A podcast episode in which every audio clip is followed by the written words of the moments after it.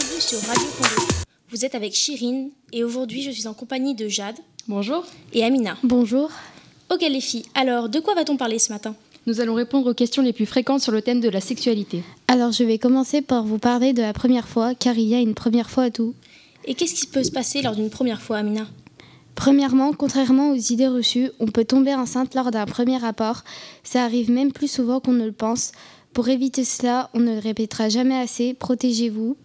Il existe plusieurs moyens de contraception, les implants, la pilule, le préservatif, les stérilets et beaucoup d'autres. Et à vous de trouver celle qui vous convient le mieux avec votre médecin et ou votre gynécologue. Vous pouvez vous renseigner sur les différents moyens de contraception en vous rendant ou en appelant le planning familial le plus proche de chez vous. Les infections, les infections sexuellement transmissibles ou IST sont aussi très contagieuses et s'attrapent très facilement car de plus en plus de, jeunes ne se protègent pas.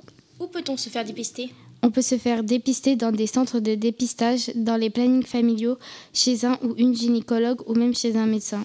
Jade, peux-tu nous en dire plus?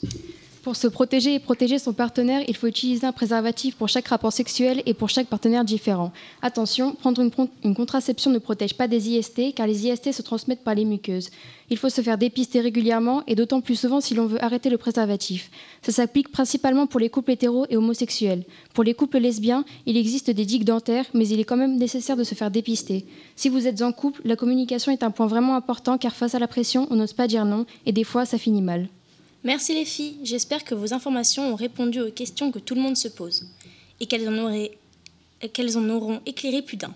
Si vous avez d'autres questions, n'hésitez pas à vous rendre ou à contacter le planning familial le plus proche de chez vous ou votre médecin, l'infirmière scolaire du lycée sera également là pour vous écouter.